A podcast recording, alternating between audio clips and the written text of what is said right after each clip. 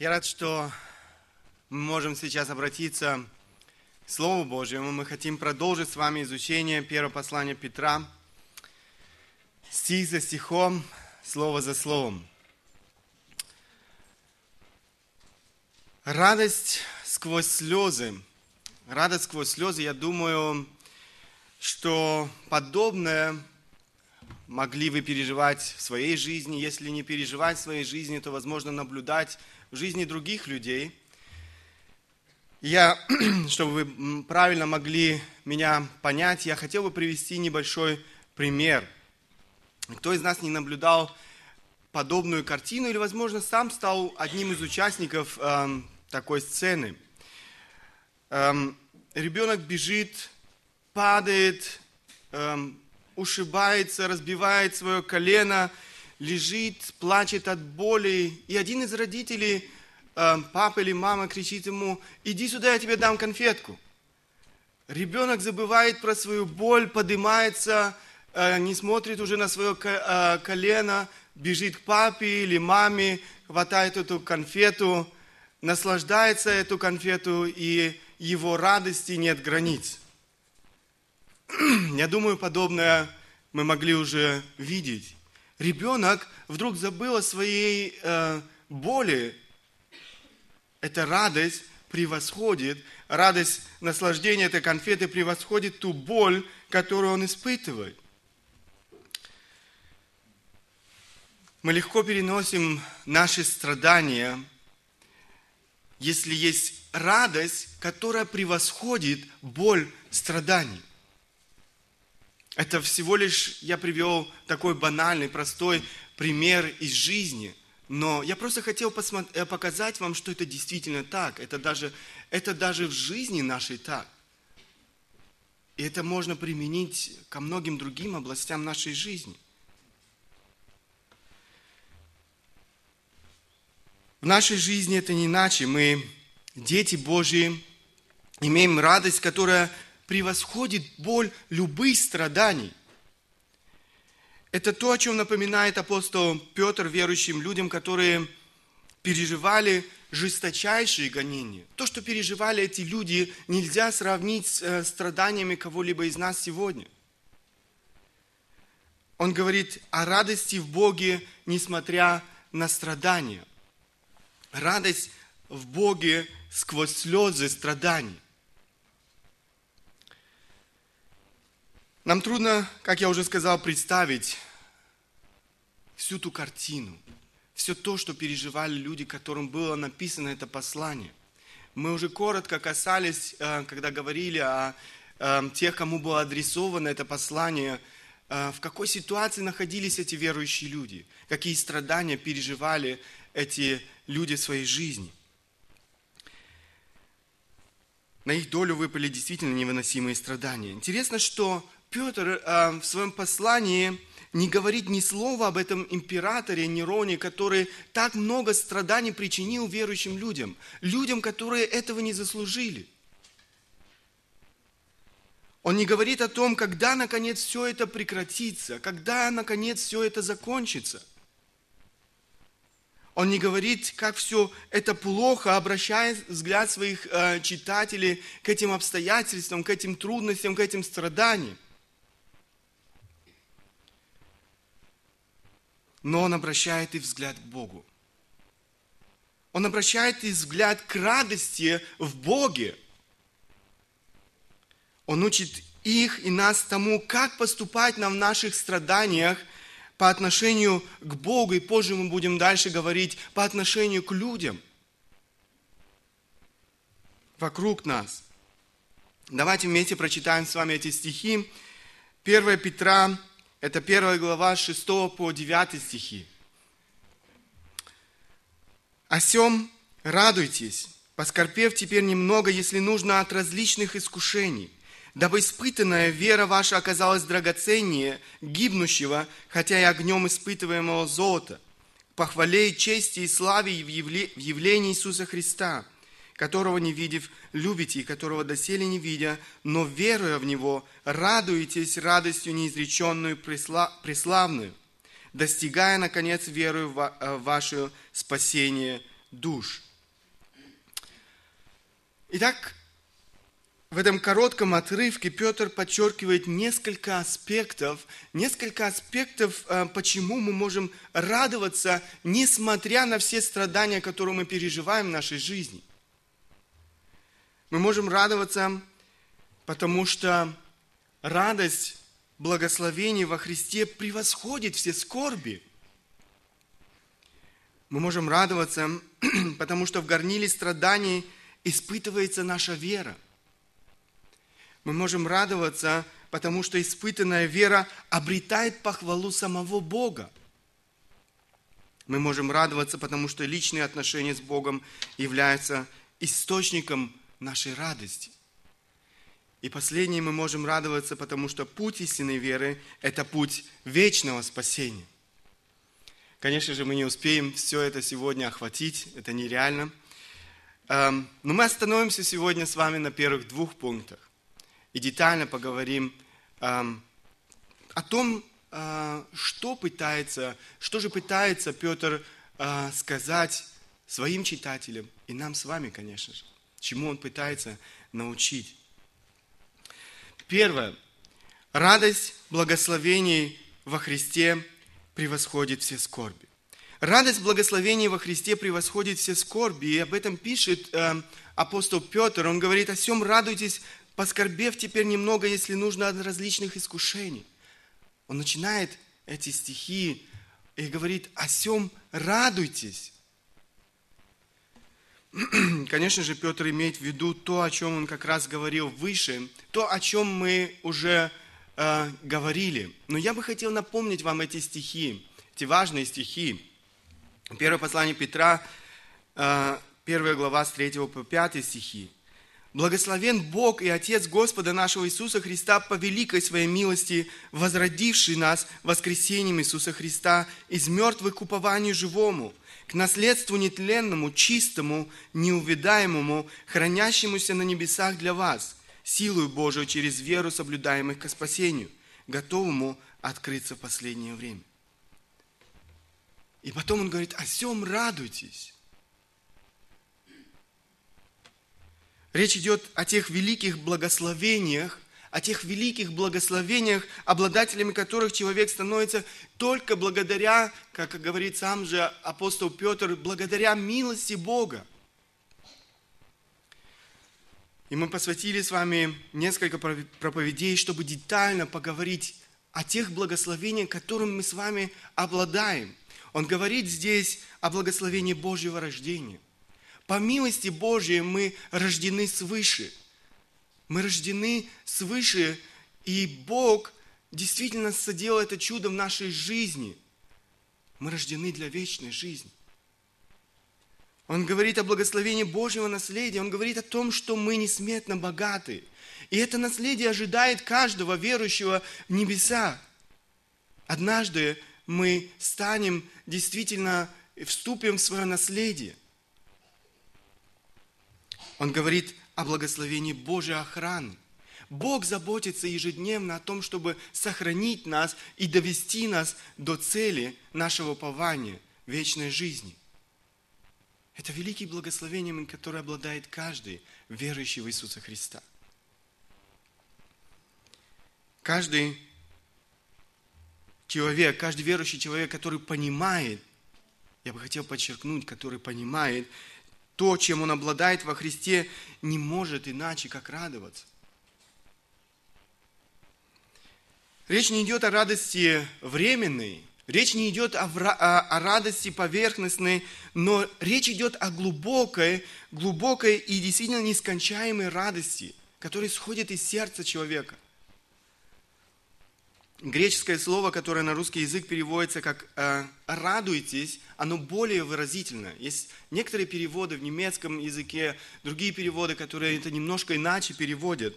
Это слово можно перевести как «ликовать», «торжествовать», эм, «сильно радоваться», «веселиться», «восторжествовать». Это все те слова, которые э, передают это слово, греческое слово – эта радость несравнима ни с чем тем, что может предложить нам этот мир. Все, что может предложить нам этот мир, оно временно. даже если мы, когда, э, даже если мы испытываем какую-то радость. Но все оно временно. Не ищите своей радости в этом мире. Вы будете разочарованы. Рано или поздно вы будете разочарованы, если вы радуетесь действительно всему тому, что предлагает этот мир. Это не та искусственная радость, которую можно увидеть в харизматических кругах. Эта искусственная радость в этих кругах нагнетается путем воздействия так называемых групп прославления, театральными всевозможными постановками, клоунами и другими всевозможными шоу-развлечениями. Они используют определенные психологические приемы, это громкая, очень ритмичная музыка и многое другое для того, чтобы привести людей в это состояние эм, эйфории, такого эм, временного эмоционального подъема. Люди даже попадают в определенную зависимость от, э, от, этой, э, вот от этого эмоционального такого всплеска.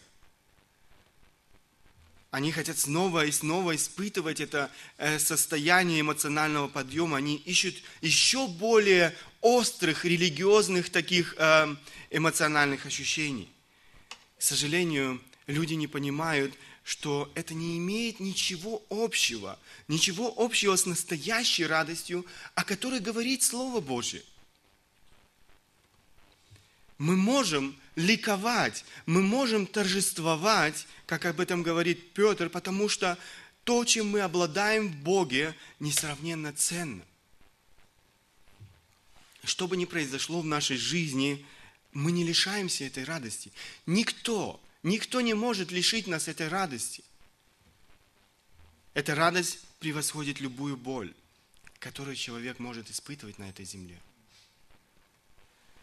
Так, к сожалению, мы не свободны от этой боли, живя сегодня на этой земле. Мы не свободны от этих э, страданий. Это реальность, реальность нашей земной жизни. Опять же, есть есть люди, э, которые называют себя верующими, которые пытаются игнорировать все это и говорят, если ты страдаешь, ты человек, э, не знающий Бога. Это ложь. Библия говорит. Библия говорит о том, что это реальность нашей земной жизни. Мы будем страдать. Иисус предупреждал, что мы будем страдать на этой земле. Иоанна 16 глава 33 стих. «Сие сказал я вам, чтобы вы имели во мне мир в, мир, э, в мире будете иметь скорбь, но мужайтесь, я победил мир. Иисус говорит ясно, что мы будем иметь скорбь в этом мире. Это реальность нашей жизни.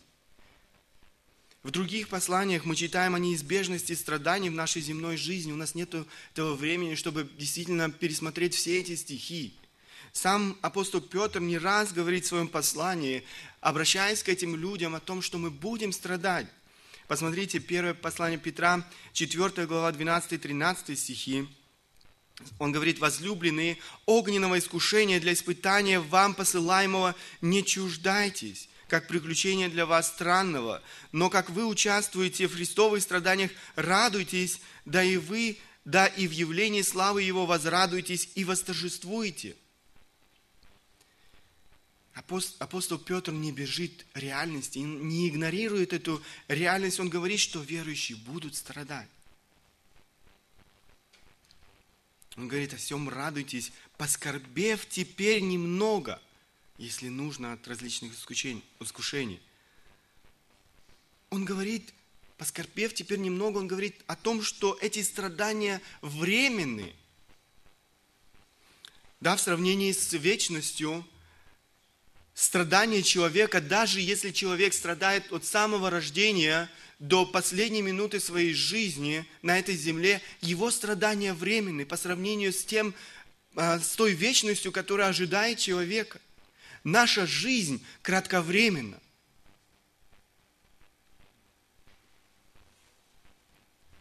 Верующий человек имеет надежду – что самое позднее, самое позднее с его переходом в жизнь вечную, всем его страданиям наступит конец. В книге Откровения мы читаем о том, что ожидает каждого верующего Иисуса Христа. Откровение 21 глава с 1 по 4 стихи. И увидел я новое небо и новую землю, ибо прежнее небо, небо и прежняя земля миновали, и моря уже нет. И я, Иоанн, увидел святой, святый город Иерусалим, новый, сходящий от Бога с неба, приготовленный как невеста, украшенная для мужа своего. И услышал я громкий голос неба, говорящий, «Се скиния Бога с человеками, и Он будет обитать с ними. Они будут Его народом, и сам Бог с ними будет Богом их и отрет Бог всякую слезу с очей их, и смерти не будет уже, ни плача, ни вопля, ни болезни уже не будет, ибо прежнее прошло. Там будет конец всем нашим страданиям. Там не будет плача, там не будет страданий, там не будет греха. Это то, что ожидает каждого из нас. Каждого, кто действительно верит в Иисуса Христа – это то утешение, которое имеет каждый из нас. Все это на земле временно. Однако иначе это выглядит для человека, который не познал э, Бога в своей жизни, для человека, который э, игнорирует милость Бога, которую Он предлагает. Страдания на этой земле – это всего лишь прелюдия к тем вечным, вечным и страшным мукам ада – который ожидает всякого неверующего человека. Другое замечание, которое делает апостол Петр о наших страданиях на этой земле, он говорит, о всем радуйтесь, поскорбев теперь немного, если нужно, если нужно от различных искушений. Если нужно, не значит, ну, если так получилось. У Бога нет случайностей. У Бога ничего не происходит просто так. Апостол Павел пишет э, послание к римлянам, 8 глава, 28 стих, который мы, я думаю, все очень хорошо знаем. Притом знаем, что любящим Бога, призванным по Его изволению, все содействует ко благу. Без единого исключения, все – все без единого исключения, что происходит в нашей жизни, служит нашему благу и имеет определенную цель. Это значит, если, если это необходимо для определенной цели в жизни верующего человека, если это необходимо э, для определенной цели в твоей жизни, только тогда Бог допускает определенные трудности, страдания, переживания. Бог использует страдания для достижения различных целей э, нашей жизни. Преображение нашего характера, духовного роста, познание Бога, для того, чтобы сделать нас способными утешать других людей, помочь другим людям в подобных испытаниях. Иногда для того, чтобы наказать нас за грех, который мы не, оста- не хотим, не желаем оставить, в котором мы упорствуем, возможно, и вернуть нас снова на путь истины. И так далее. Этот список можно продолжать. Бог использует эти страдания, испытания для того, чтобы достигать своей цели в жизни каждого из нас. Опять же, это наше утешение – это наше утешение. Те страдания, которые ты имеешь в твоей жизни, являются планом Бога. Это говорит о том, что Бог желает достичь определенную цель в твоей жизни. У Него есть определенный план для твоей жизни.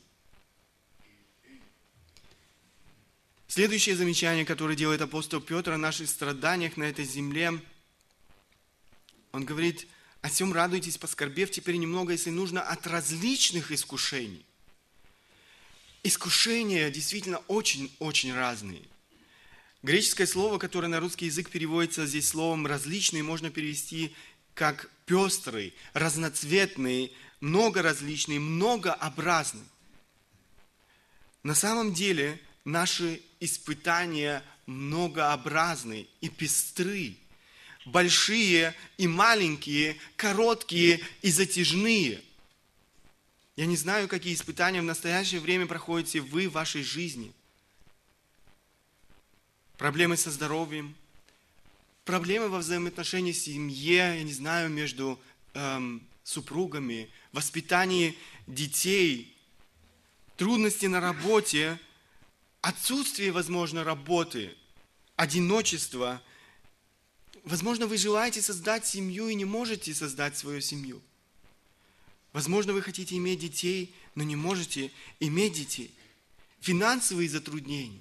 Многое-многое другое, что можно перечислять, опять же, в этом списке. Но, как апостол Петр говорит здесь, эти, эти эм, искушения различные.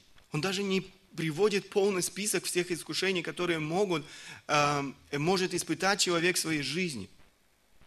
Их очень много, и они очень разные. У каждого свои.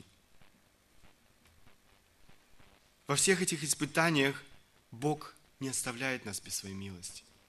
Нет таких испытаний, в которых Бог бы оставил нас в одиночестве.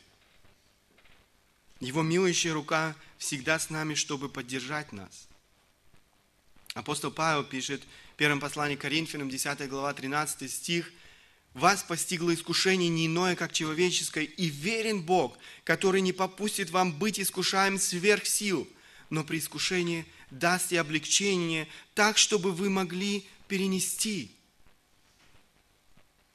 Посмотрите, Бог сам регулирует каждое искушение или каждое испытание вашей жизни. Он не допустит, Он знает э, жизнь каждого из нас, и Он не допустит что-то, что превзойдет ваши силы, превзойдет твои силы.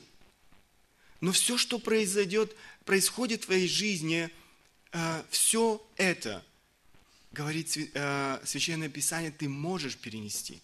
Конечно же, не уповая на свои собственные силы, но с Божьей помощью, которую Он и дает нам. Посмотрите, здесь написано, но при искушении даст и облегчение так, чтобы вы могли перенести.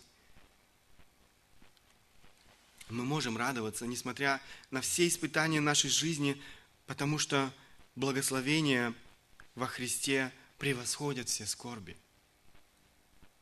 Это то, о чем говорит апостол Петр. Это то, что необходимо знать нам в нашей жизни – Второй аспект. Мы можем радоваться, несмотря на все испытания нашей жизни, потому что в горниле страданий испытывается наша вера. Петр пишет, дабы испытанная вера ваша оказалась драгоценнее гибнущего, хотя и огнем испытываемого золота. Мы уже говорили сейчас с вами о том, что испытание всегда имеет свою цель. Хотя, возможно, иногда наша жизнь напоминает нам какой-то хаос, это не так. Все, что происходит в нашей жизни, имеет свое назначение.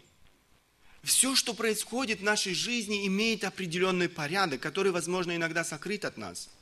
Мы не видим в этом порядка. Мы не видим в этой цели. Но Бог знает эту цель, и Бог имеет этот порядок. Петр говорит очень ясно об одном важном аспекте, почему испытания необходимы. Он поясняет, что в горниле страданий наша вера закаляется, наша вера укрепляется. Именно поэтому мы можем радоваться и в испытаниях. Это во благо нам, а не для того, чтобы разрушить нашу жизнь. Это во благо нам, а не для того, чтобы разрушить нашу веру. Трудности, страдания, которые Бог допускает в нашей жизни, являются необходимыми для испытания нашей веры. В испытании мы познаем силу и ценность нашей веры. Если нет истинной веры, то все наше христианство – все наши эти религиозные обряды, потому что иначе это никак не назовешь, все это пустые слова. Он сравнивает испытание нашей веры с проверкой подлинности драгоценного металла, золота. Подобно тому, как золото, этот драгоценный металл, в огне очищается от всех этих примесей, от всех шлаков, так и наша вера в огне страданий испытывает очищение. В горниле страданий рушится наше упование на себя. В горниле страданий рушится наше упование на свои собственные силы, на свою собственную мудрость. на свой собственный опыт, возможно. В горниле страданий рушится наше упование на людей. Люди склонны, люди склонны к тому, чтобы делать человека действительно предметом своего упования. В горниле страданий рушится наше упование на такого большого идола, как богатство. Здесь можно назвать и целый ряд других идолов здоровье, желание славы и многое-многое другое, опять же, из этого списка, которое все эти идолы так часто пытаются занять место в нашей жизни. Но Бог допускает наши страдания, чтобы показать, что действительно, на что мы уповаем в нашей жизни, чтобы разрушить все это, эм, все эти ложные упования, всех этих идолов в нашей жизни. Кроме того, испытание укрепляет веру, подтверждая ее подлинность, подтверждая ее подлинность. Не всякая вера является действительно истиной, и мы можем заблуждаться, мы можем жить иллюзией. И, к сожалению, в, христиа... Э, в церквях есть немало людей, которые живут иллюзией, которые не имеют подлинной веры. Поэтому испытания необходимы, чтобы подтвердить подлинность веры или же выявить веру ложную. Иисус в притче о сеятеле в четырех видах, эм, э, о сеятеле четырех видах э, почвы говорит об одном виде почвы следующее. Послушайте. Евангелие от Луки, 8 глава, 13 стих. А упавшие на камень – это те, которые, когда услышат слово, с радостью принимают, но которые не имеют корня. И временем веруют, а во время искушения отпадают. Посмотрите, люди эмоционально воспринимают Евангелие, но они не получили, они никогда не были рождены свыше. И здесь написано, что они не имеют этого корня в своей жизни. Временем веруют. И когда наступает испытание в их жизни, они оставляют этот путь, потому что они никогда не возложили свое упование на Бога по-настоящему. Параллельное место в Евангелии от Матфея говорит следующее. А посеянное на каменистых местах означает того, кто слышит слово и тотчас с радостью принимает его, но не имеет в себе корня, не постоянен. Когда настанет скорбь или гонение за слово, тотчас соблазняется. Тотчас соблазняется. Наша реакция на испытание выдает истинность э, или же ложность нашей веры – Легко доверять Богу, когда в жизни все гладко, когда в жизни все спокойно. Для этого не нужно большой веры. Наша верность Богу в трудностях нашей жизни говорит об истинности нашей веры. Однако люди, оставляющие в испытаниях путь следования за Богом, выдают лишь то, что они никогда не возлагали своего упования по-настоящему на Господа, на Иисуса Христа. Их вера была ложной. Их вера подобна мыльному пузырю, который, который лопается, когда он сталкивается с первым препятствием.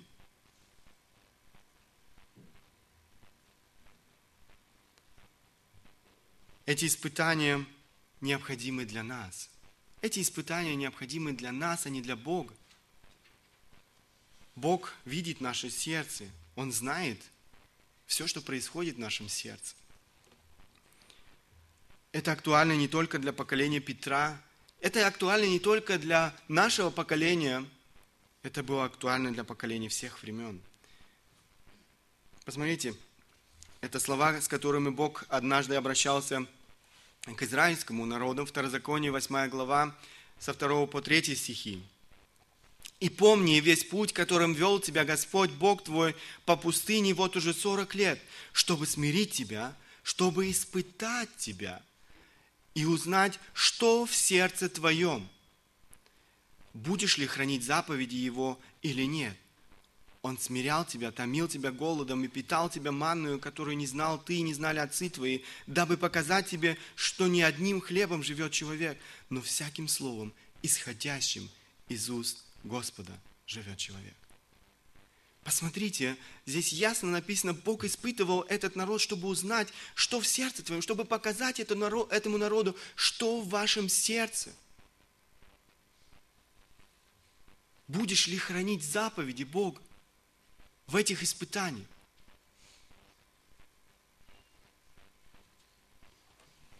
Бог испытывал свой народ, народ израильский. То, как они реагировали на эти испытания, которые Бог допускал в их жизнь, открывало их сердце. Открывало то, на что на самом деле они полагали в своей жизни. Еще раз я бы хотел возвратиться к тому эм, примеру или сравнению, которое приводит здесь Петр. Это очень интересное сравнение. Э, золото является, я не сразу мог понять, эм, что же, эм, почему же Петр приводит это сравнение. Мне пришлось посмотреть э, немножко некоторые э, сведения о золоте. И мне стало интересно, золото является, это мы все знаем, одним из наиболее стойких металлов на Земле. Эм, оно не поддается коррозии, оно обладает действительно исключительной эм, химической стойкостью, то есть оно не, эм, немногие э, предметы воздействуют золотом. Только при температуре 1063 градуса золото плавится и образует зеленую жидкость. Но что самое интересное, что при сильном нагревании, это где-то 2710 градусов, золото закипает и в конце концов превращается в пар. Я не знаю, знали вы это, нет, я не знал этого. Оно превращается в пар. Это то, о чем пишет Петр. Даже золото, даже золото не способно выдержать сильный натиск огня. В конце концов, и золото разрушается – но, и не, но не истинная вера.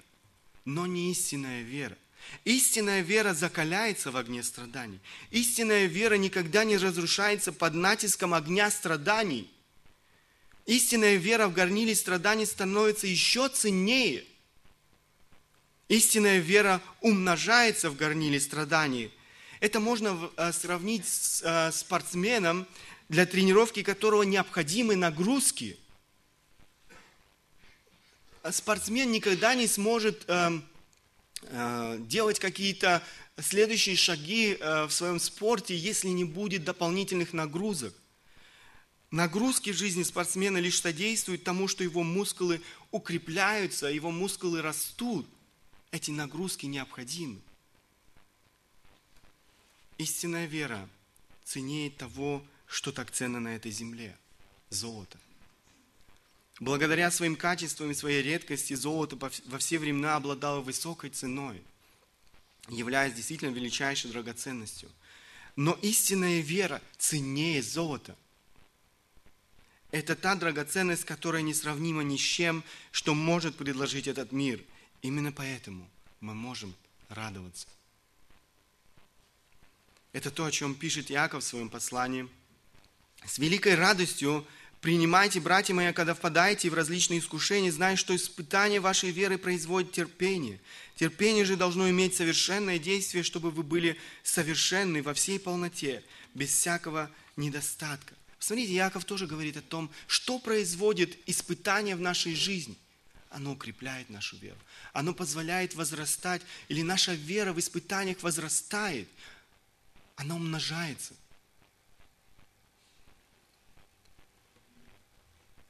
О первых учениках Христа мы читаем Деяния, 5 глава, 40 и 41 стихи. Они, это речь идет здесь о фарисеях, у нас нет времени читать весь этот отрывок, послушались его, Гамалиил, э, в этом, если вы посмотрите этот отрывок, дал им совет. И эти фарисеи послушались его, и призвав апостолов, написано здесь, били их и запретив им говорить об имени Иисуса, отпустили их. Они же пошли из Синедриона, Синедри, Синедриона, радуясь, что за имя Господа Иисуса удостоились принять бесчестие. Конечно же, они не радовались, потому что им так досталось. Они радовались тому, что они удостоились принять бесчестие, как здесь написано, за имя Господа Иисуса Христа. Но они радовались и тому, что их вера не пошатнулась в этих испытаниях. что эти угрозы не э, поколебали их веру. Им грозила смерть, реальная смерть. Мы сегодня с вами не сталкиваемся с этим в нашей жизни, но им грозила реальная смерть в этой ситуации. Но они устояли, они не, их вера не пошатнулась. И посмотрите, э, пройдя эти испытания, их, их, рад, э, их, эм, их охватила великая радость. Они ликовали, потому что их вера не пошатнулась. Напротив, их вера в этих страданиях укреплялась и умножалась. Так было не всегда. Было время, когда Иисус укорял своих учеников. Было время, когда Иисус говорил маловеры. Было время, когда эти ученики оставили Иисуса Христа незадолго до Его распятия. Петр был тем, кто трижды отрекся от Иисуса Христа – но сейчас Петр писал это послание, помогает другим, помогает другим преодолевать эти испытания, помогает другим укрепляться в вере.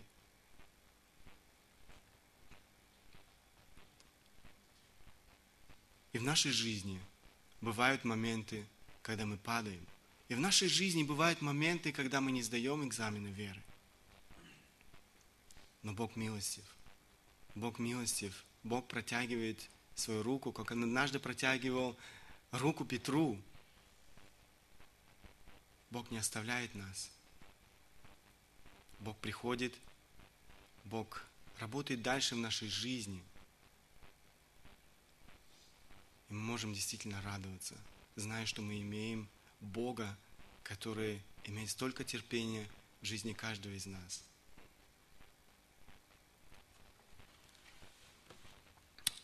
Так, верующий в Иисуса Христа имеет действительно великую привилегию радоваться, несмотря, несмотря на все трудности этой жизни. Радость в Боге сквозь слезы страданий. Да, страдания, как я уже сказал, будут присутствовать в нашей жизни до самого последнего дня на этой земле. Но несмотря на это, мы можем сегодня, сейчас испытывать эту радость. Мы можем ликовать, мы можем торжествовать. Речь не идет о радости временной, поверхностной, но речь идет о глубокой, глубокой и нескончаемой радости, которая исходит из сердца верующего человека. Мы можем радоваться, потому что радость благословения во Христе превосходит все скорби, всю боль, которую человек может испытать на этой земле.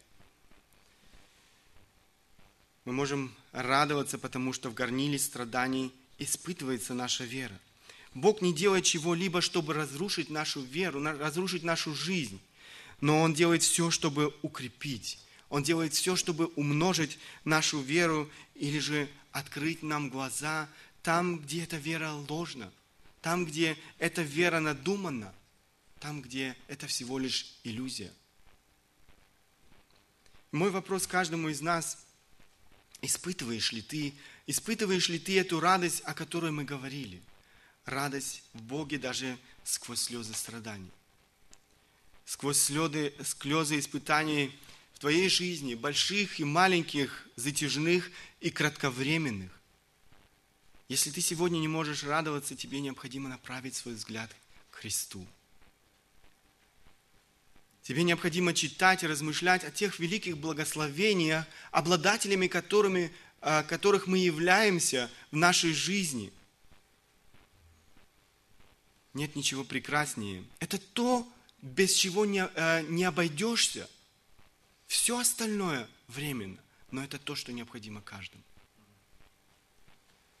Думайте об этом, думай об этом, о том, что все это на этой земле – оно временно. Оно проходит.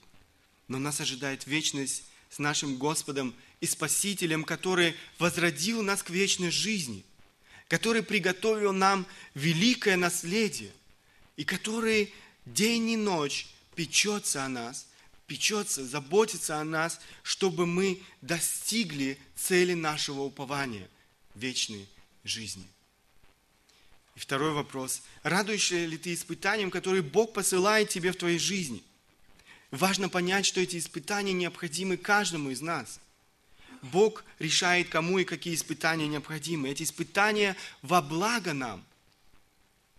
Правильная реакция, верность Богу в твоих испытаниях будет содействовать э, тому, что мышцы твоей веры будут расти, они будут укрепляться. В огне испытаний будут сгорать все шлаки греха. Сдавая экзамены веры, ты будешь испытывать еще больше радости. Да благословит Бог нас в этом. Аминь. Аминь. Ставим по возможности, кто желает, может обратиться к Богу в молитве.